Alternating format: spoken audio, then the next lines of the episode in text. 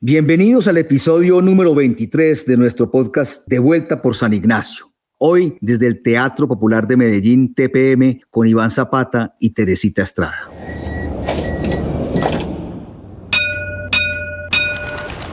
Todos vamos de vuelta por San Ignacio. El podcast que cuenta historias, que colorea calles y dibuja personajes de este distrito en el centro de Medellín. De vuelta por San Ignacio, un espacio patrocinado por Grupo Argos, inversiones que transforman.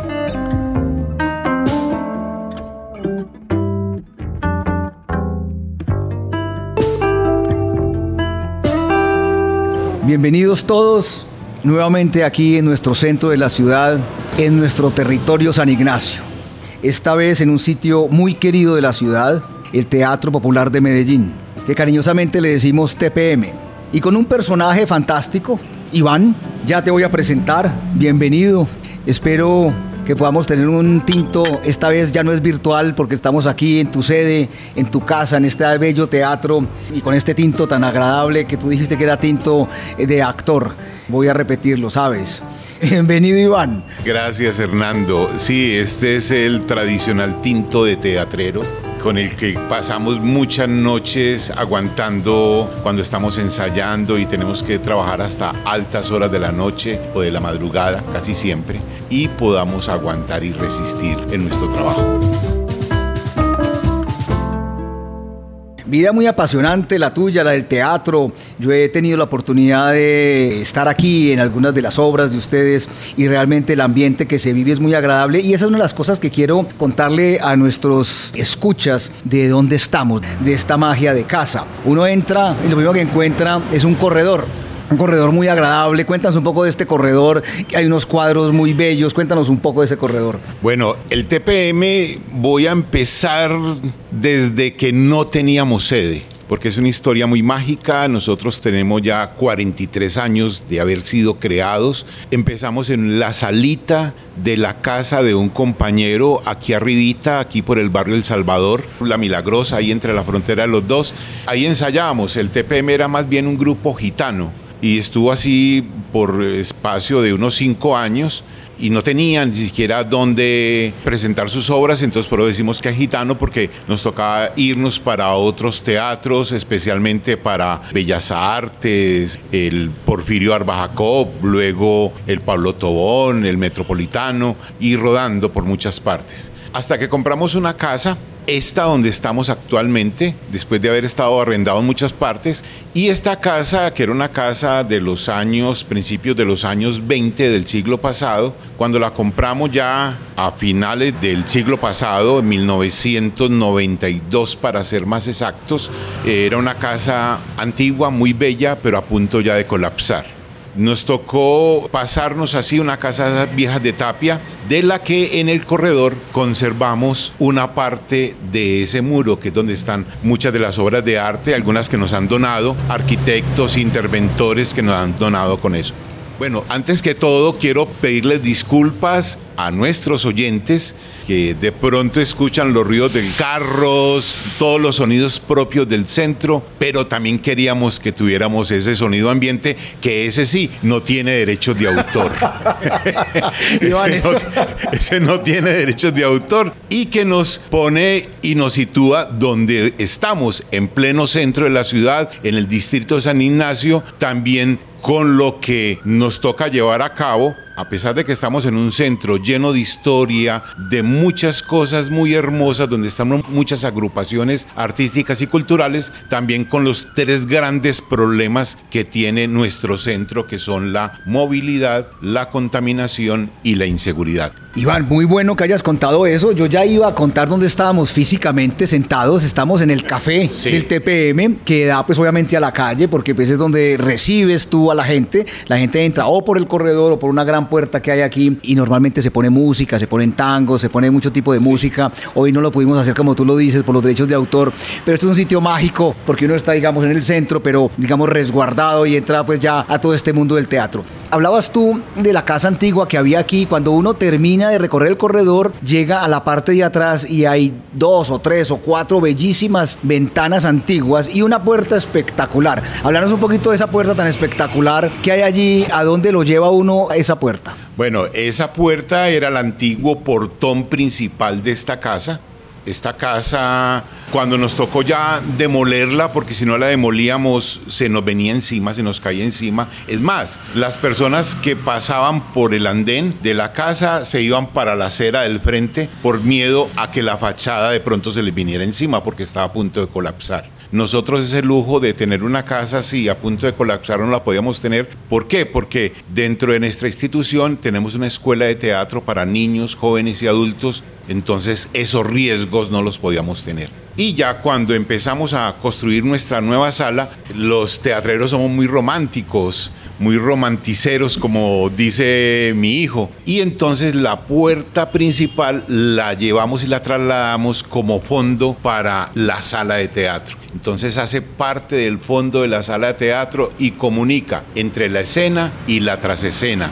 En el teatro siempre hay dos historias que se cuentan en toda función de teatro. Una que ve el público y otra que el público no la ve, pero que la sentimos los actores, actrices, técnicos, que es la que pasa en la trasescena o cuando se equivoca o cuando hay alguno actuando y está enfermo o cuando nos surgió algún problema técnico. Allá hay otra historia de teatro que se cuenta. Esa puerta es testigo de todo lo que nos ha pasado y nos sigue acompañando. Entonces, cuando tumbamos esta casa, que era una casa de tapia, que produce mucha tierra, la demolición de ella no es tan fácil, eran volquetadas y volquetadas de tierra. Para una institución como nosotros, pues no teníamos ni siquiera el dinero con qué demolerla. Entonces nos tocó canjear la baldosa, canjear los sanitarios, porque eran cosas muy hermosas de una casa porque todo este sector era el sector de los ricos en la ciudad de Medellín en los principios de la década del 20 del siglo pasado, que después esos ricos, algunos quedaron como pobres vergonzantes aquí en la ciudad y otros se fueron trasladando para el poblado y ya los del poblado pues ya se fueron para Llano Grande últimamente. Entonces, la casa era muy hermosa arquitectónicamente, nosotros queríamos conservarla, pero no daba. Pero no daba. Las condiciones económicas no daban. Económicas y de seguridad. Y de seguridad. Entonces nos tocó canjear las tejas, las baldosas, algunos elementos sanitarios para que nos pudieran demoler. Y conservamos lo que fue la entrada principal, la entrada que daba a un gran comedor que tenía la casa y unas ventanas que por mucho tiempo fueron las ventanas nuestras de la taquilla y que ahora hacen parte de las ventanas de los camerinos.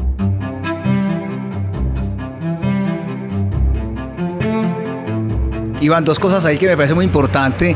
La una, pues el proyecto San Ignacio es San Ignacio Patrimonio, Cultura y Educación y nosotros valoramos mucho el patrimonio como proyecto. Y cuando uno llega a una casa de estas, pues que ya digamos no existe la casa, pero dejas la marca de la historia, esas ventanas, ese corredor, esa puerta. Y la puerta es muy significativa porque es lo que comunica, como tú decías, la escena de la parte de atrás escena, la parte de atrás, de donde se produce a donde ya se comunica, se muestra. Me parece muy valioso ese concepto. Otra cosa, Iván, y es, si no me equivoco, esta casa o participó o la diseñó Teresita Estrada. Dime si es así. Sí, sí, sí. A ver, primero ese concepto de patrimonio, nosotros somos actualmente patrimonio cultural de la ciudad, no patrimonio arquitectónico. O sea, la casa no estaba considerada como patrimonio arquitectónico, pero que hicimos, o sea, nosotros ese respeto por la arquitectura y por cosas que tenía la casa, la queríamos tener. Y ahí es donde entra a jugar un papel muy importante Teresita Estrada. Teresita Estrada es una socia de la institución. Ella, aparte de ser actriz, dramaturga, soprano, también es arquitecta. O sea, a esa mujer no le falta sino, no sé, que la nombren ya presidente de Colombia, creo, porque lo hace de todo. Yo no sé si sabías tú, Iván, que yo a Teresita la conocí cuando éramos jóvenes. Entonces le tengo gran cariño. Ahora vamos a subir a las oficinas. Haremos una conversación con ella corta. Pero sí, era para hacerle pues un homenaje a Teresita del gran diseño de esta casa, que me parece muy linda. Tiene un teatro muy nuevo. Tiene como unas 90, 100 butacas, ¿cierto?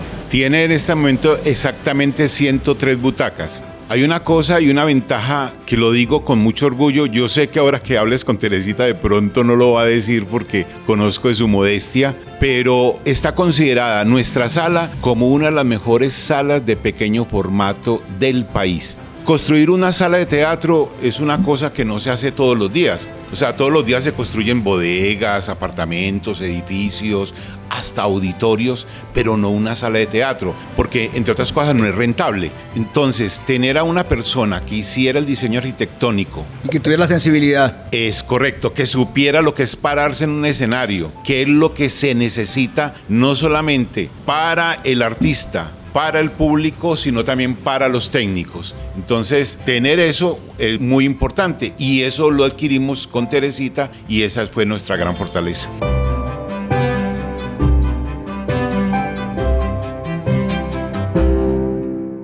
Iván, aquí subiendo, pues no he subido, pero llegué hasta el descanso, hacia la parte administrativa, hay un, digamos, un cuadro o algo así, pues un pendón, que dice sala apoyada por el Ministerio de Cultura, Programa Nacional de Salas Concertadas. Contanos un poco, supongo que fue el Ministerio de Cultura el que les ayudó a poder hacer este teatro, ¿o no es así? Sí, digamos, el Ministerio de Cultura por intermedio de una ley la ley, lógico, es el ministerio el que ayuda también a que esa ley se reglamente y es la ley del espectáculo público. La ley del espectáculo público dice, así en palabras cortas, que todo espectáculo que se haga en Colombia que supere su boletería más de 10 VTs, unidad de valor tributario, que más o menos son por ahí en estos momentos unos 100 mil pesos, lo que exceda de ese valor de la boleta de 100 mil pesos, el 10% se cobra como impuesto y debe estar destinado para la construcción de infraestructura Qué maravilla, hombre. de entidades para las artes escénicas cuya única condición es que sean propietarios del inmueble. Ah, qué bien. Y por esto fue que en Medellín hemos podido construir y dotar nuestras salas, teatros como el Matacandelas, la Fanfarria Teatro, el Pequeño Teatro y el Teatro Popular de Medellín, entre otros. Ah, Manicomio Muñecos también. San Ignacio pues es un territorio muy rico en cultura. En solo teatro, ¿cuántos teatros tenemos? Unos 12, 13. Más o menos. Son 12 con sede, ¿cierto? Con sede. De los cuales tres de ellos fueron declarados patrimonio cultural. El TPM,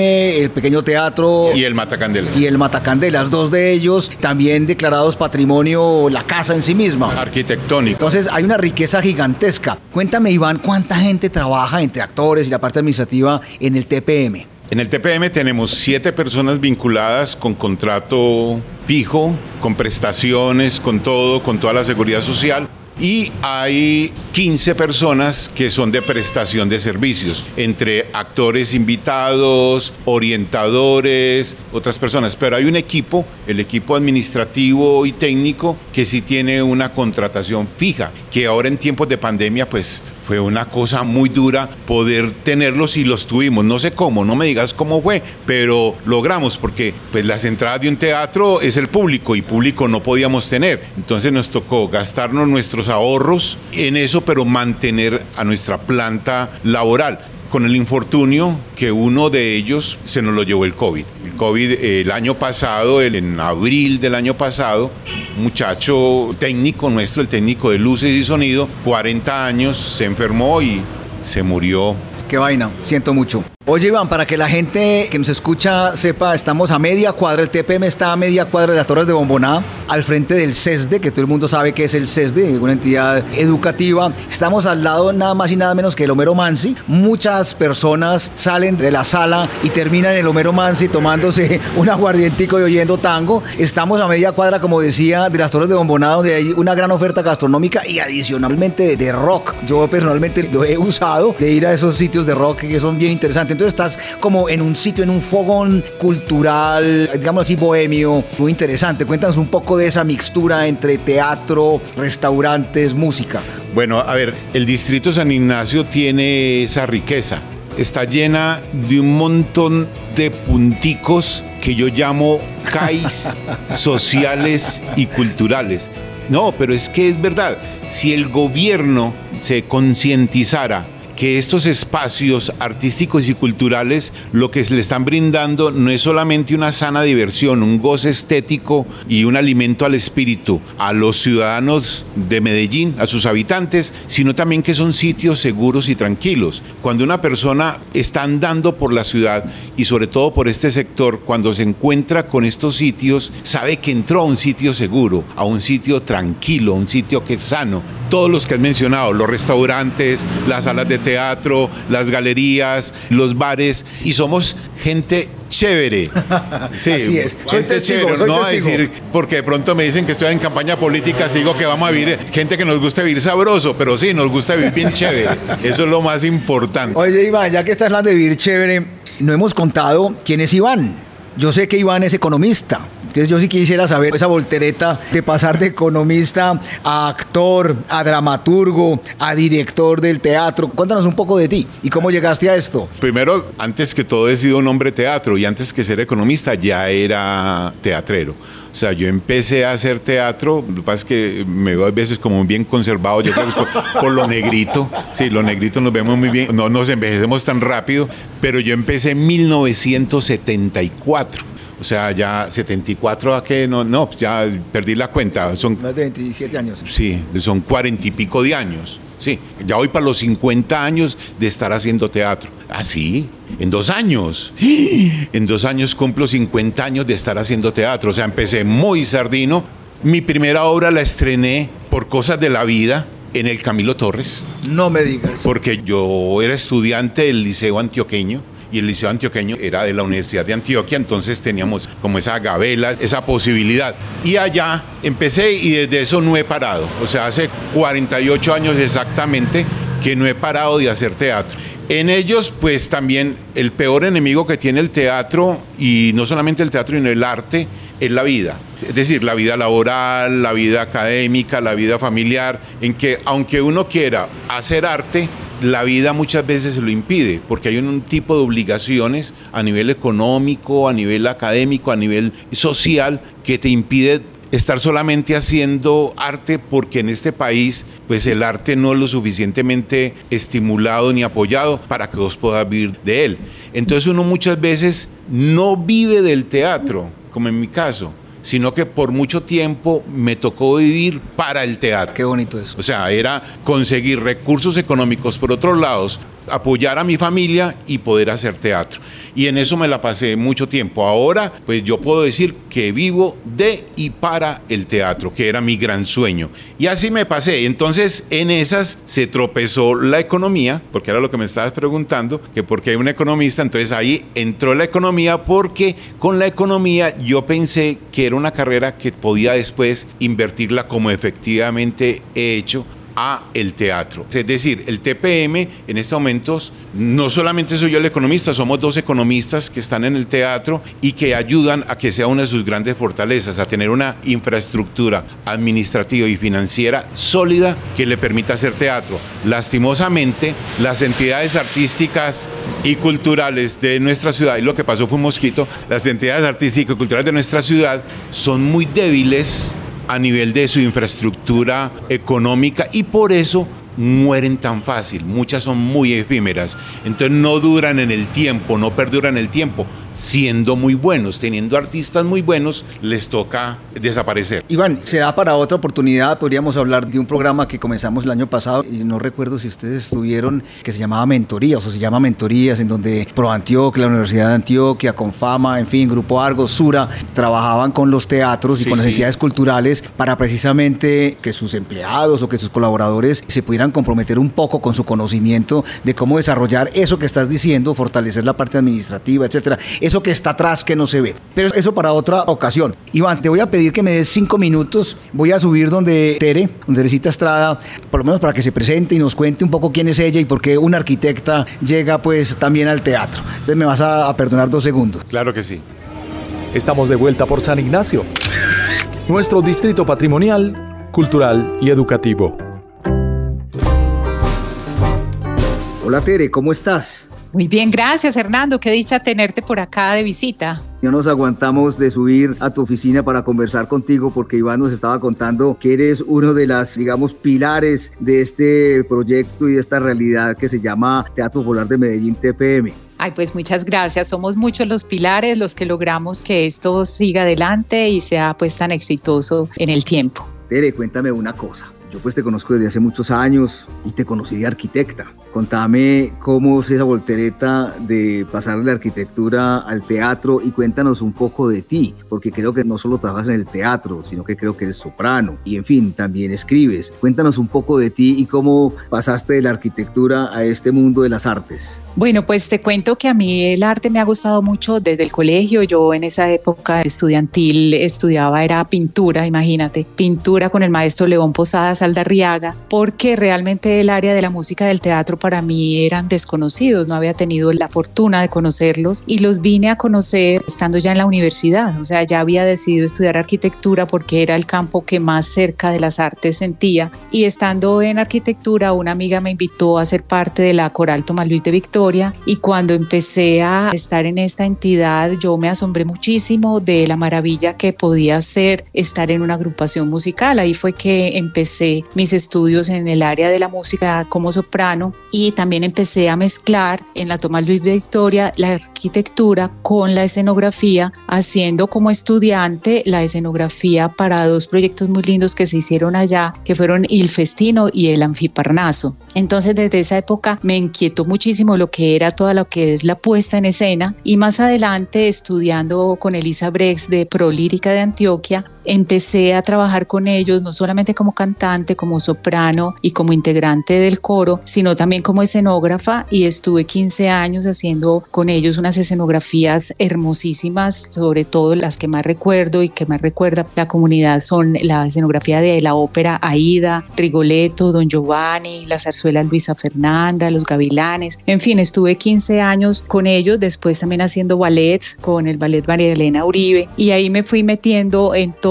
lo que es ya la complejidad de la puesta en escena, no solo como artista, sino como escenógrafa. Y cuando ya me retiré de Prolírica, tuve la suerte de encontrar a Iván del Teatro Popular de Medellín a través de Cristina Restrepo, que era en esa época directora del Teatro Pablo Tobón Uribe y con quien iba a montar un espectáculo de Benedetti en el que ella hacía unos poemas declamados y yo unos poemas cantados. Y eh, ella invitó a Iván para que nos dirigiera este espectáculo en el Pablo Tobón. Y a partir de ese momento ya me empecé a vincular con el Teatro Popular de Medellín, eso fue en el 2010, y ya quedé enganchada con el mundo maravilloso del teatro que como te decía, en un principio yo no lo conocía. Y cuando yo llegué al centro, al sector de San Ignacio y encontré estas agrupaciones, Iván me llevó a todos estos espacios, yo no podía creer que eso existiera. Por ejemplo, la molienda teatral, cuando yo fui la primera vez que eso era amanecer viendo teatro,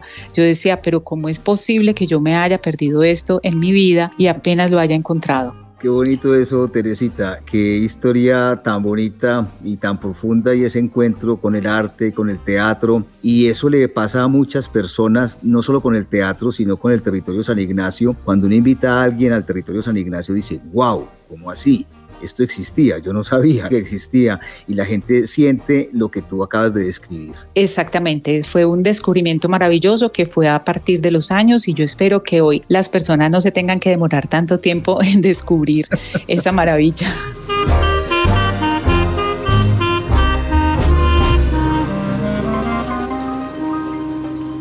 Oye, Tere, pero además hay otro evento importante. Estábamos hablando con Iván sobre la construcción del teatro y creo que tú fuiste una de las arquitectas artífices del diseño. Cuéntanos un poco. Ay, claro que sí, Hernando. Eso fue una maravilla. O sea, esa fue la mayor alegría de mezclar. Ahí sí fue como quien dice mi obra maestra de mezclar la arquitectura con el teatro. Como te decía, yo había trabajado en el área como artista, también como escenógrafo, o sea, con la parte técnica y también como público porque me encanta y soy muy buena viendo todo lo que llega a Medellín y todo lo que se hace en Medellín. Entonces, cuando salió la ley del espectáculo público y se creó pues esta convocatoria para la posibilidad de construir la sala, nosotros dijimos en el TPM, es ahora o nunca. O sea, nosotros no podemos tener otra oportunidad de tener una sala en condiciones. Y nos metimos a trabajar, sobre todo Iván y yo, en esta parte, pues yo hice el diseño arquitectónico, pero eso implica un montón de estudios adicionales y de cosas que sinceramente yo no hubiera sido capaz de liderarlo sola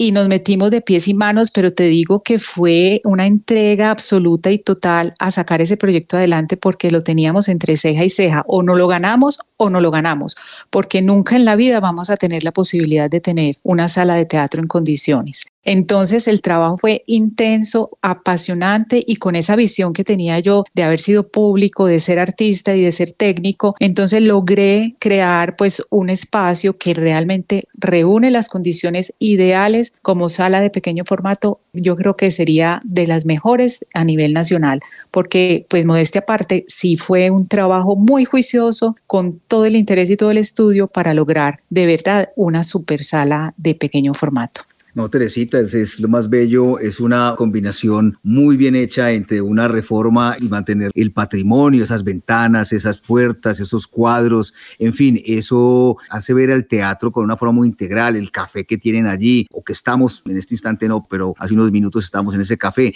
es bien bonito, además creo que tienes proyectos todavía que no has terminado, en el que has pensado usar pues energía eléctrica solar, creo que es uno de tus proyectos, entonces pues te quiero felicitar pues por esto, pero mira, como el tiempo pasa, quiero pasar rápidamente al TPM en sí, en sí mismo. Teresita, ¿por qué no nos haces un compendio de qué es el TPM y cuáles son sus principales, digamos, filones de trabajo? Claro que sí, mira, pues como sabes y te habrá contado ya Iván, el TPM se fundó en 1979 como un grupo de teatro, pero a partir de eso se han hecho muchísimas cosas. Hoy en día tenemos eh, tres áreas específicas muy importantes, que es la producción teatral, donde creamos nuestras propias obras de teatro, la parte académica, porque somos una de las escuelas más tradicionales y más importantes en la ciudad como escuela de teatro, y la parte de sala de teatro, donde también le ofrecemos este servicio o este espacio a los grupos que no tienen teatro en la ciudad. Y en cada uno de estos aspectos se profundiza, o sea, por ejemplo, en la parte académica no solamente formamos a los artistas como actores, sino que nos vamos más allá y trabajamos también la parte de la escenotecnia. Entonces ya hemos tenido en dos años anteriores el curso de escenotecnia y este año lo vamos a hacer con énfasis en escenografía. Entonces, mira que estamos formando no solamente los artistas, sino la parte técnica para que sean integrales en todos los aspectos. Y en la parte de producción teatral y de la formación académica tenemos una línea muy bonita que se tiene desde principios de los años 90, que es el Centro Creativo de Composición Dramatúrgica. En este centro creativo lo que trabajamos precisamente la dramaturgia, creamos nuestras propias obras, que la mayoría de las veces las llevamos a escena, formamos a jóvenes en este aspecto para profundizar también en este campo de la creación. Entonces tenemos un montón de aspectos importantes, todos buscando la formación integral de los seres humanos, que seamos mejores seres humanos a través de la sensibilidad del arte con todas las herramientas que le brindamos en el TPM para ese desarrollo. Muy interesante lo que acabas de contar, porque la gente cuando dice voy a teatro piensa que el teatro es solamente poner una obra en escena y es más allá, por todo lo que acabas de explicar y todo lo que acabas de contarnos. O sea, pues que es muy importante para todos nuestros oyentes mostrar pues esa forma tan integral pues del arte teatral y demás.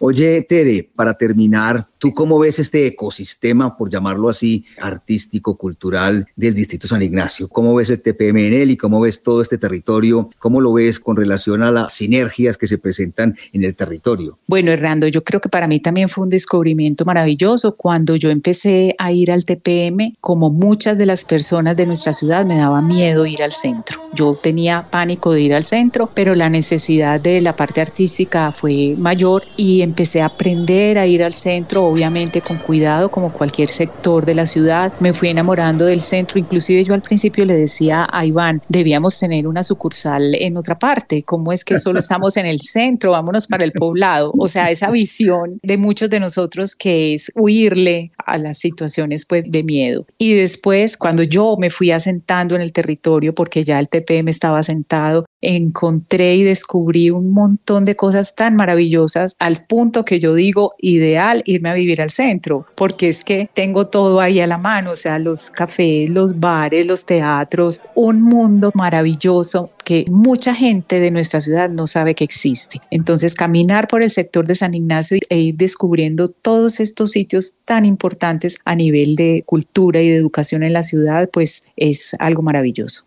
Bueno, y me das la oportunidad inclusive pues como para contarle pues a todos los que nos están oyendo que el proyecto San Ignacio, parte de sus proyectos y de su pensamiento y de su trabajar es trabajar con la municipalidad y con los entes privados para dar las condiciones de habitabilidad, porque como decía Iván ahora pues realmente el sector padece de algunos problemas, de inseguridad, de movilidad y de contaminación, o sea, eso es una realidad. Esos tres, digamos, problemáticas las estamos trabajando muy duro con la administración municipal, por ejemplo, ya el territorio de San Ignacio entró en lo que es el famoso SWAP, que es zona de aire protegido. Entonces eso va a implicar hacia el día de mañana menos carros, menos buses, mayores aceras, mayor bicicleta, más caminabilidad. Entonces, para darle las condiciones a San Ignacio de habitabilidad y de movilidad y de caminabilidad para que las artes, la educación, pues florezcan y aumente su presencia. Entonces quería pues como complementar eso que estás diciendo ahí. Tere, vamos a tener que bajar. Te voy a invitar inclusive, si más tardecito tienes tiempo, para que nos sigamos tomando un café, que estoy tomando un café muy rico con Iván allá abajo. Perfecto, muchas gracias Hernando, me encanta saludarte. Tengo que terminar aquí unas cositas eh, de trabajo, pero ahorita nos vemos y nos tomamos el cafecito. Mil gracias. Muchas gracias Tere, que estés muy bien. Estamos de vuelta por San Ignacio, nuestro distrito patrimonial, cultural y educativo.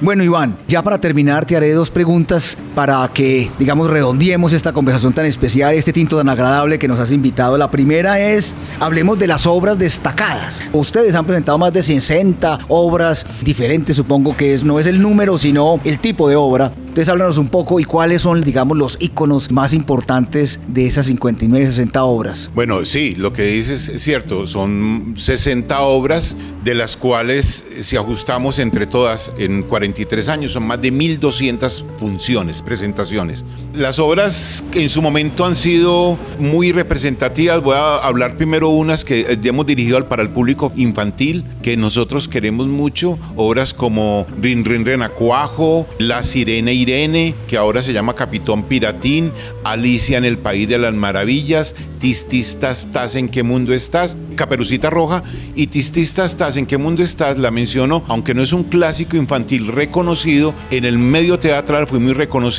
fue la primera beca de creación que un grupo antioqueño se ganó ante ministerio y eso fue pues a nivel nacional y fue considerada en su momento, estamos hablando 1992 porque era cuando se estaba hablando de los 500 años del encuentro de los dos mundos y ahí miramos encontrar el mundo a partir de esa obra para niños que fue considerada en su momento una de las mejores 20 obras de teatro del país en ese tiempo. Hola amiguitos, ¿cómo están?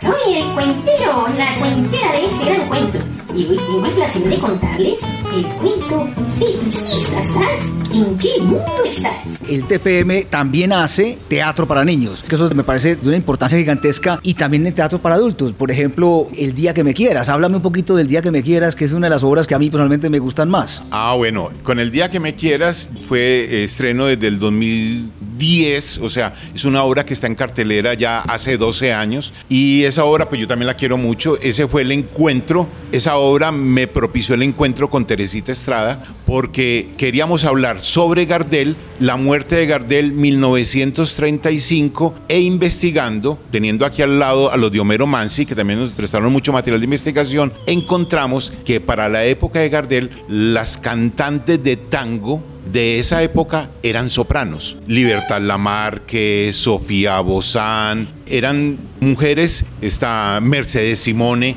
sopranos. Entonces necesitamos una soprano para esta obra y aparte de ser soprano que también actúe. Entonces ahí fue el encuentro propiciado por Cristina Restrepo en ese momento que era la directora del teatro Pablo Tobón Uribe, me propició el encuentro con Teresita y ahí ya nos unimos a hacer muchas propuestas. Y esa obra que le hicimos para hacer una o dos funciones nomás porque era en ese 2010 se conmemoraba la muerte de Gardel, los 75 años de la muerte de Gardel, pues resultó que la seguimos presentando y ha rodado por todo el país y por todo el mundo. Esta obra ha llegado a Uruguay, ha llegado a Argentina, ha llegado a Brasil, ha llegado a Cuba, ha llegado a Estados Unidos en varias veces. Hemos estado con ella en Francia, también en varias partes, en Portugal. O sea, nos ha permitido llegar a diferentes públicos con una obra que habla sobre el fenómeno del tango en la ciudad de Medellín y cómo ese tango, porque Medellín es una ciudad que huele y sabe a tango por todas sus esquinas y rincones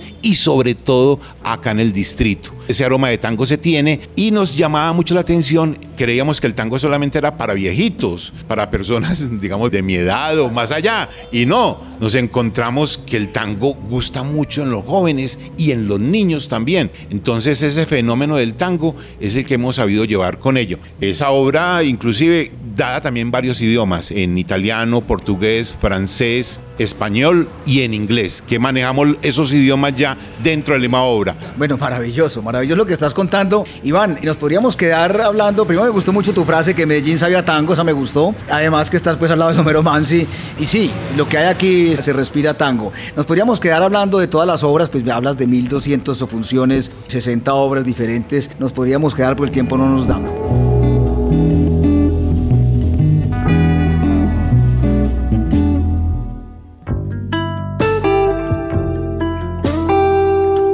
Una última pregunta para terminar. ¿Qué es para el TPM y para ti en particular el proyecto San Ignacio Patrimonio, Cultura y Educación? El proyecto San Ignacio es para nosotros una gran oportunidad de visibilizar todo un montón de entidades artísticas, educativas y culturales que por cosas de la vida, porque eso se fue dando de una manera espontánea, nos fuimos juntando fuimos formando un fogoncito y ese fogoncito tenemos que estarlo continuamente, atizarlo, no dejarlo que se apague. Y eso es lo que está haciendo el proyecto San Ignacio. Por eso valoramos tanto el proyecto, porque ha permitido que nosotros como área nos visibilicemos, pero no es visibilizarnos por una marca, ni por un, ¿qué digo yo?, una valla, un nombre que esté ahí, no, por un montón de personas, de humanos que estamos aquí al servicio de la ciudad. Cuando se habla de todas estas entidades, estas entidades lo que están es prestándole un servicio a todas las comunas de la ciudad, porque el proyecto San Ignacio realmente es un proyecto para todas las comunas, para toda la ciudad. No, pues no hay forma mejor de terminar esta conversación y este café con esa frase. Sí, San Ignacio es para toda la ciudad, es para las comunas. La gente viene y seguimos invitando a todas las personas de Medellín, inclusive por fuera de Medellín, a venir a San Ignacio. Y como tú lo decías, una de las cosas más importantes que hace y debe hacer el proyecto San Ignacio es visibilizar el territorio, sus actores y sus acciones. Iván, mil gracias por habernos aceptado esta conversación y habernos invitado a tu casa y habernos dado este café tan agradable. no, a ustedes, a ustedes. Sepa que siempre son bienvenidos y que esta casa, el TPM, es la casa de todos. Cuando hablamos de que es patrimonio cultural de la ciudad, quiere decir que le pertenece a todos, pero no le pertenece a nadie en particular. Muchas gracias, Iván, que estés muy bien. Gracias a Dios. Chao, chao. Bueno, hasta luego, hasta pronto.